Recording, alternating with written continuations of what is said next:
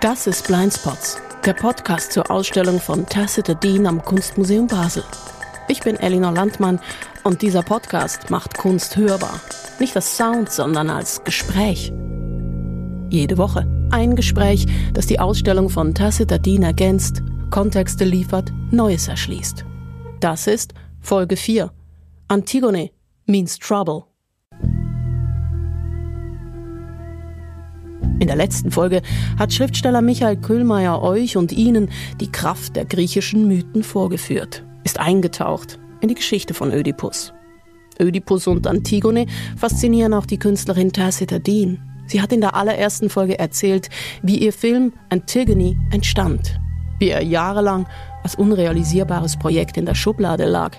Sie hat erzählt, wie eng der Film mit ihrer eigenen Familiengeschichte zusammenhängt. Ihre Schwester heißt Antigone und Antigone spielt eine Hauptrolle in Tacita Deans gleichnamigem Film. Sie tritt bloß nicht auf. Sie prägt den Film als Abwesende. Und wer diese Abwesende in der griechischen Mythologie ist, wie sie zur feministischen Heldin wurde und warum sie es noch immer ist, mit diesen Fragen gehe ich zur Genderforscherin Andrea Zimmermann, Hallo. die an der Uni Basel lehrt. Herzlich willkommen. Dankeschön. Ich denke, man kann sagen, das ist einer der schönsten Arbeitsorte in der Stadt Basel. Als ich sie für ein Interview anfragte, sagte sie begeistert zu und schrieb, Antigone liegt mir am Herzen. Warum, Andrea Zimmermann? Antigone ist für mich eine Figur, die ganz vieles anspricht, was für uns in der feministischen Theoriebildung und in der Geschlechterforschung extrem wichtig ist. Antigone ist eine Figur, über die immer verhandelt wird, nach welchen Regeln unser Zusammenleben funktioniert, welche Gesetze sozusagen wie gelten und auch wie äh, miteinander funktionieren kann. Und da ist Antigone die Figur, die auch ständig auf die Bühne gebracht wird, genau mit diesen Fragen. Deswegen fasziniert die mich schon seit Jahren. Sie haben es gesagt, es gibt natürlich einen ganz berühmten Text rund um Antigone, das ist das Sophokles-Drama. Ich schlage Ihnen vor, jetzt am Anfang, wir klären einfach mal kurz den Plot. Mhm. Also, das Drama von Sophokles erzählt die Geschichte von Antigone. Das ist die Frau, die ihren Bruder begräbt obwohl das eigentlich verboten ist. Sie stellt ihre Werte oder die Ehre der Familie über die staatlichen Gesetze und nimmt dafür in Kauf, getötet zu werden zur Strafe. Ergänzungen und Korrekturen bitte. Nein, das haben Sie sehr gut zusammengefasst. Antigone ist tatsächlich die Figur, die eben das Gesetz übertritt um ihren Bruder zu begraben. Und darüber entspannt sich eigentlich dann die große Diskussion, warum tut sie das? Warum ist ihr das so wichtig, dass sie ihr Leben dafür aufs Spiel setzt? Obwohl sie auch durch ihren Verlobten Haimon ja verbandelt ist mit dem Herrscherhaus, mit Kreon, der diese Gesetze erlassen hat. Also sozusagen, sie bringt diese ganze Familie damit in Riesenkonflikte. Wem das zu schnell ging, nochmal. Antigone begräbt ihren Bruder Polyneikes und übertritt damit ein Gesetz, das König Kreon erlassen hat. Doch sie ist mit Kreon auch verwandt, er ist ihr Onkel und sie ist mit seinem Sohn, mit Haimon, verlobt. Kurzfassung, Antigone means trouble. Und warum sie ihren Bruder Polyneikes begräbt, diese Frage ist der Dreh- und Angelpunkt der jahrhundertelangen Beschäftigung mit dieser Figur. Jetzt haben Sie es gesagt, das ist jemand, der das Gesetz bricht, ganz bewusst bricht. Und auf der anderen Seite haben Sie gesagt, das ist der Kulmination, einer der Kulminationspunkte, wo man sich über Feminismus unterhält. Bringen Sie mir die zwei Sachen zusammen. Also auf der einen Seite ist sie die sozusagen, die das Gesetz übertritt, weil sie, und so wird sie gelesen, schon bei Hegel, weil sie eben dieses Gesetz der Familie oder dann später in der Psychoanalyse das Gesetz des Symbolischen eben stellt gegen das Gesetz der Macht des Staates. Und damit etwas aufruft, was in der feministischen Theorie äh, schon lange verhandelt wird, immer wieder gegeneinander gestellt wird. Es ist das Gesetz des Patriarchats, sozusagen des Männlichen und das Gesetz des Weiblichen, wie dies Irigerei das dann später formuliert, dass Antigone dann ihrer Meinung nach eben versucht zu verteidigen gegen diese Installation des Gesetzes des Mannes. Das ist dann die Geschichte, die im Feminismus geschrieben wird mit der Antigone, über die man auch streiten kann. Hegel, Freud, Lyciragerei, die Liste der Denkerinnen und Denker, die sich mit Antigone auseinandersetzten, die ist lang. Nicht zuletzt Judith Butler, die Ikone der feministischen Theorie, befasste sich mit ihr. Antigone liefert, was unser Hirn liebt, perfekte Oppositionspaare. Familie versus Staat. Weiblich versus männlich. Das eigene, das Fremde. Stoff zum Nachdenken. Quer durch die Jahrhunderte. Diese Auseinandersetzung mit dieser Figur, die hat eine lange Tradition. Warum gerade die? Es gibt ja auch andere starke, komplexe Frauenfiguren in der antiken Literatur. Clytemnestra, Elektra, irgendwelche Heerführerinnen, die Herodot erwähnt, was weiß ich, oder? Warum Antigone? Was macht sie so einzigartig? Da darf ich jetzt auf das große Wissen äh, meiner Doktormutter zurückgreifen, Franziska Frei-Gernach, Professorin an der Uni Zürich, die herausgearbeitet hat, wie wichtig diese Frage äh, von Antigone wurde um 1800. Da gibt's große Liebe für die Antike sowieso. Und dann gibt es aber auch die große Liebe für die Geschwistergeschichten. Diese besonders emotional aufgeladenen Verhandlungen zwischen Geschwisterpaaren, also Bruder und Schwester. Und daran schließt sich dann ja auch Hegel an. Dieses Revival, wie man sagen würde, ähm, das ist sozusagen wirklich zentral für die, äh, für diese große Bekanntheit auch von Antigone. Und das hat natürlich damit zu tun, dass da die Großen der Zeit auch zusammengetroffen sind in ihrer Auseinandersetzung mit Antigone, also Hegel, Hölderlin, Schelling, sie alle waren damit äh, zugange. Und dann gab es ja 1841 diese Neuübersetzung, die dann aufgeführt wurde unter Tieck. Und da waren die Chöre vertont von Mendelssohn Bartholdy. Also man bekommt so eine Ahnung, was für eine äh, Einschlagskraft es dann auch hatte und was für eine äh, Anziehungskraft diese Figur in dieser Zeit entwickelt hat.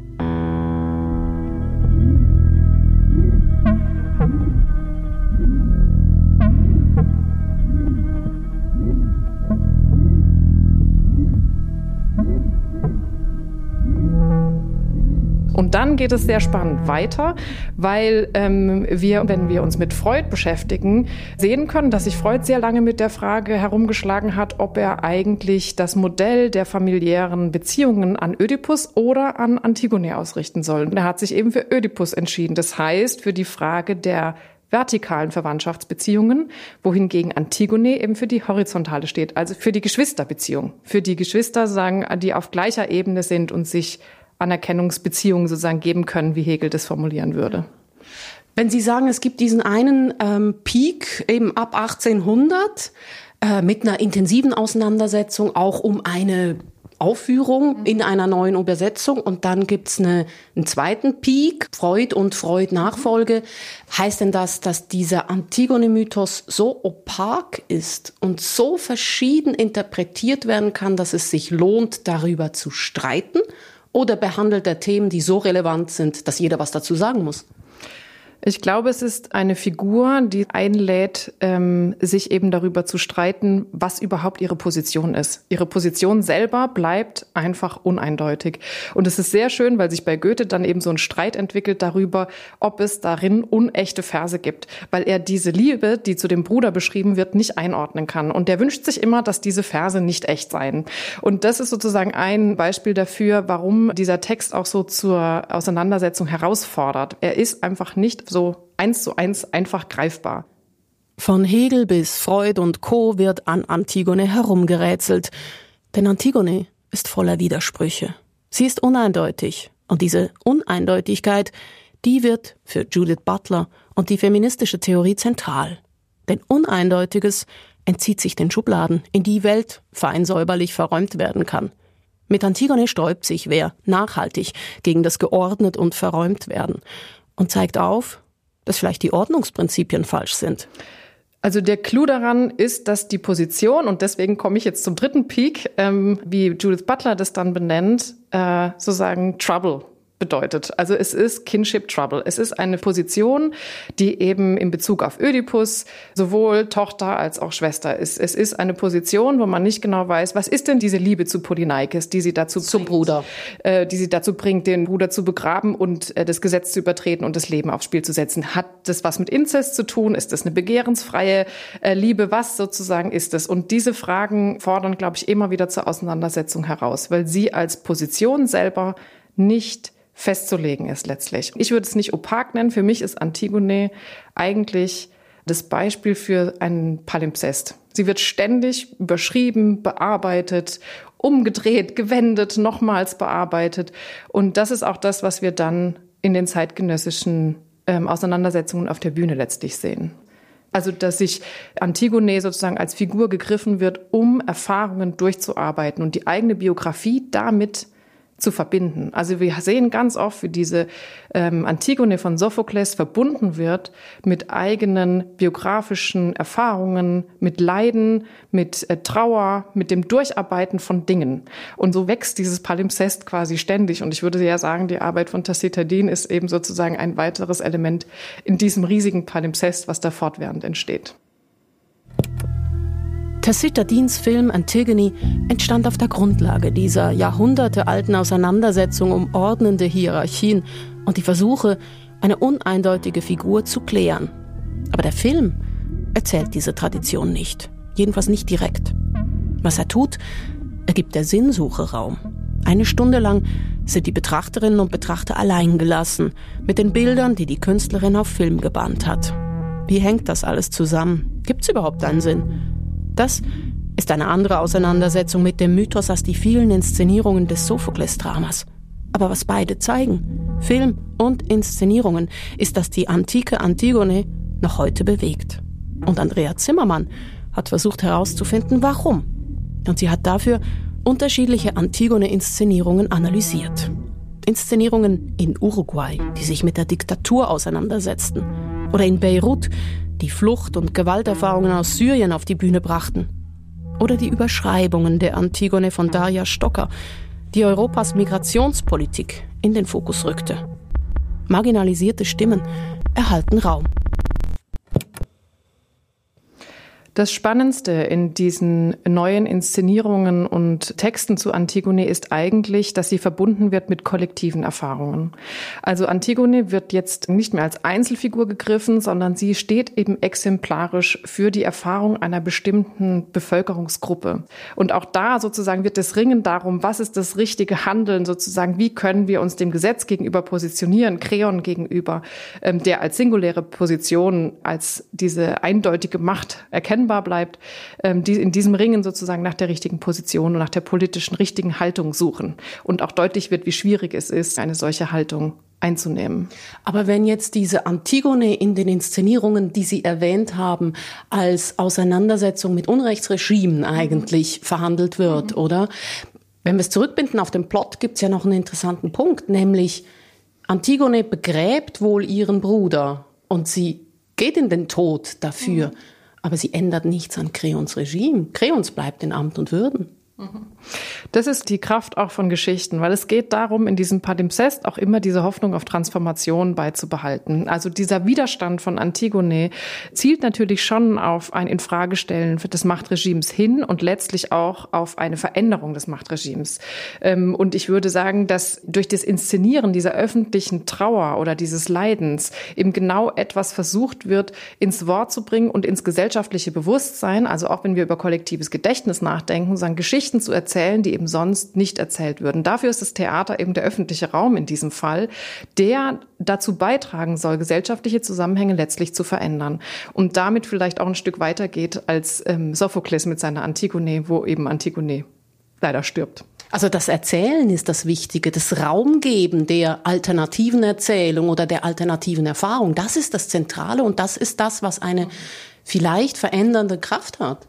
Und das Interessante ist ja, dass Antigone lebendig begraben wird. Also wenn wir das mal metaphorisch nehmen, ist es genau das, was sozusagen Antigone tut. Sie verfolgt auch immer wieder diesen Gestus der Macht und sie bleibt in diesem Sinne lebendig. Also sie bleibt in diesem Sinne als Figur immer wieder auch nutzbar und wird angeeignet. Ne? Das sind Aneignungsstrategien von äh, den großen Erzählungen aus einer Perspektive von marginalisierten Personen, von Personen, die eben gesellschaftlich Leid erfahren und um Anerkennung äh, ringen. Und darum geht es letztlich, ne? um diese Anerkennung von Positionen, äh, die nicht gehört wurden bisher.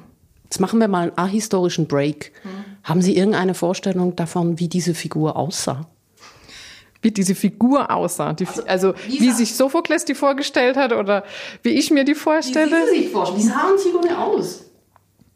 Ehrlich gesagt spielt es für mich gar nicht so eine Rolle, weil ich irgendwie als Theaterfrau, also ich habe ja auch mal als Schauspieldramaturgin gelernt habe, sozusagen in vielen Bildern zu denken und immer zu sehen, wie sich die Figur permanent verändern kann. Und ich glaube, das Tolle ist eben über diese Inszenierungen, vielleicht komme ich da deswegen nicht auf so eine ursprüngliche Figur mehr zurück, weil ich sie in so vielen Facetten gesehen habe, dass eigentlich das das Spannende ist, dass Antigone mittlerweile für mich ein Kollektiv von weiblichen Stimmen ist, von Frauen, die sich zu Wort melden und damit die Frage nach der eigentlichen Antigone ein Stück weit obsolet macht? Ich habe gemerkt bei dieser Frage, ich habe auch keine Antwort. Ich habe keine Ahnung, wie die ausschaut. Ich stelle sie mir auch gar nicht vor. Aber wenn man so versucht, in diese Vorstellung reinzugehen, dann gibt es plötzlich so Bilder, die kommen. Und eines der Bilder ist, das ist eine Frau, die die Tochter eines Königs ist oder die Schwester eines Königs ist, nämlich von Ödipus. Also das ist Elite, mhm. oberste Elite, mhm. oder? Das ist eine Frau, die wahnsinnig viel Entbehrung erlitten hat. Sie wandert mit ihrem Vater, mit mhm. ihrem Bruder im Exil herum. Und ich finde es schon noch interessant, dass so eine Angehörige einer Elite, die geprüft wird durch ihre Vorgeschichte, dass die zum Kulminationspunkt wird einer Auseinandersetzung über marginalisierte Stimmen. Das ist ja auch wiederum das Interessante, weil sie ja eben keine Figur ist, die ganz am Rand steht, weil sonst könnte sie sich nicht artikulieren, sondern sie ist eben eine Figur, die ja Macht hat. Und deswegen fordert sie ja auch Creon so heraus. Also bis er kommt zu diesem Punkt zu sagen, wenn ich mich jetzt nicht durchsetze gegen sie, dann ist sie der Mann und ich nicht mehr. Da geht es wirklich um diese Frage zwischen den Geschlechtern, lässt sie sich in die Schranken weisen oder nicht, um diese Frage von Disziplinierung auch. Und damit steht sie sozusagen auch immer dazwischen, also weil sie spricht für Menschen, und gleichzeitig ist sie diese Prinzessin, ja, die eben ähm, in dieser Machtposition ist. Und ich glaube, deswegen kann sie auch zum Sprachrohr werden, weil diese völlig marginalisierten Stimmen, ähm, das ist ja immer das Problem, das nicht gehört werden. Und über Antigone sozusagen finden wir das Sprachrohr und so funktioniert das, glaube ich, auch in den Inszenierungen. Durch das Aneignen dieser Figur wird sich bemerkbar gemacht, wird sich Gehör verschafft. Jetzt gibt es noch ein weiteres Problem, das ich habe, so in dieser Auseinandersetzung mit den Dramen von Sophokles. Antigone ist das dritte in einer Trilogie. Vorher kommen zwei andere, da tritt sie auch auf. Da geht es um Ödipus. Und was ich nicht richtig zusammenbringe, ist eigentlich diese Figur in diesem Antigone-Drama und auf der anderen Seite die Antigone in den Ödipus-Dramen. Weil da ist sie die Tochter, Schwester, die zum Vater hält und ihn begleitet. Keine Vorwürfe macht. Ihn einfach stumm stützt. Und dann ist Ödipus tot. Es kommt diese Auseinandersetzung um den Bruder und sie begräbt den Bruder und beginnt quasi, ich sage jetzt plakativ, sie beginnt zu handeln im dritten Stück. Das hat natürlich aber genau mit dieser Vorgeschichte zu tun. Ähm, bei Ödipus auf Kolonos können wir lesen, wie Polyneike sie darum bittet, dass sie ihn begräbt, wenn er stirbt.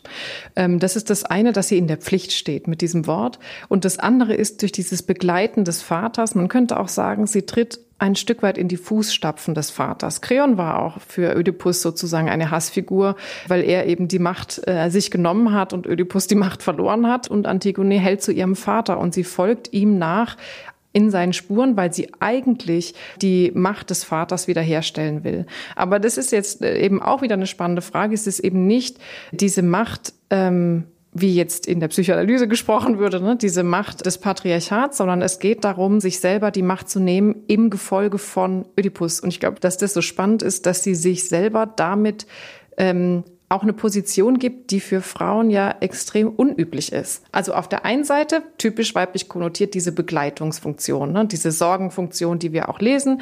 Aber der Vater berichtet auch, als Ismene dann auftaucht bei ähm, Oedipus auf Kolonos. Ihre Schwester? Genau, dass dann er sagt, und wo sind eigentlich eure Brüder? Ihr zwei seid die, die hier in die Fremde gehen, die mich begleiten, die mir helfen, die sich mit mir sagen, um die Frage kümmern, wie geht's jetzt eigentlich weiter? Ähm, und die zwei sitzen, glaube ich, einfach zu Hause.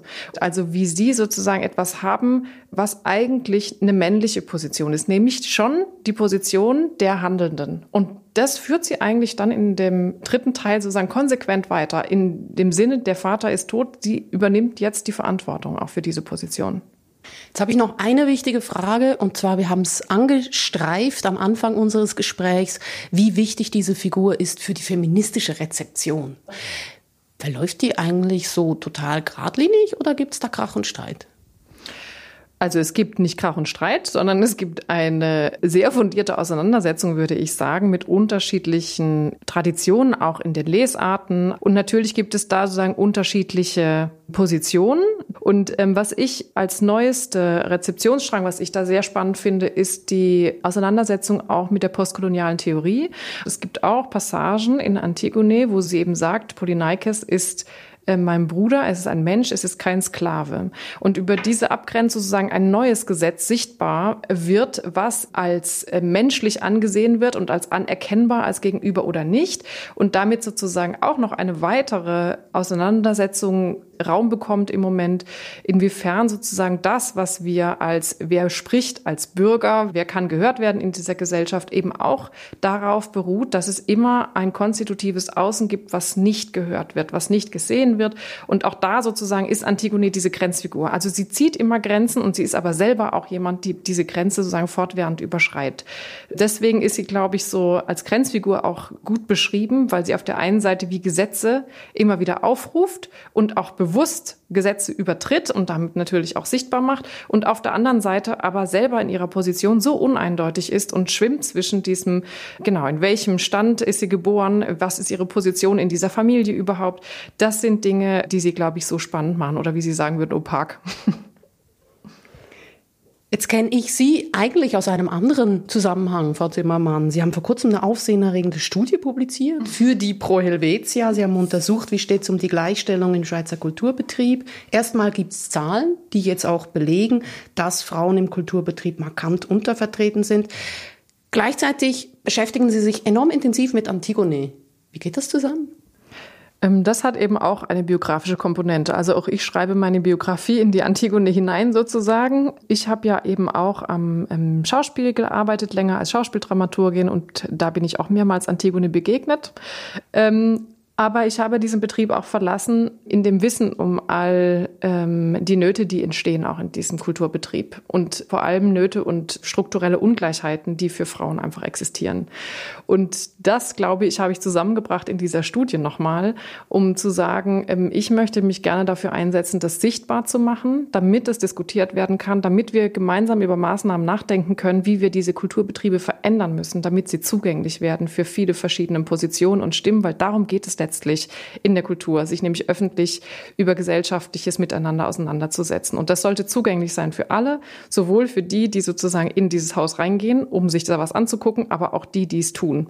Und eben, ich finde, es war überfällig, dass es hier auch in der Schweiz Zahlen gibt, über die wir dann sprechen können und die wir zur Grundlage nehmen können für diese Diskussionen.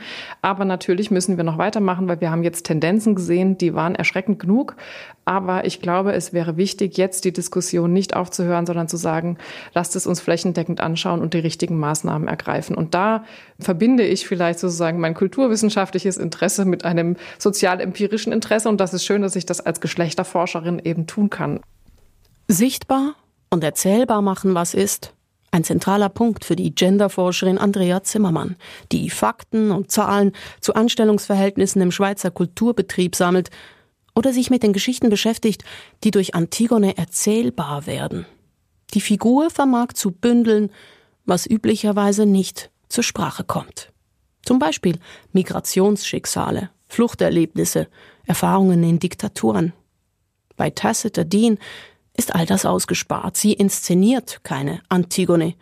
Sie ist noch radikaler und lässt Antigone im gleichnamigen Film Antigone weg.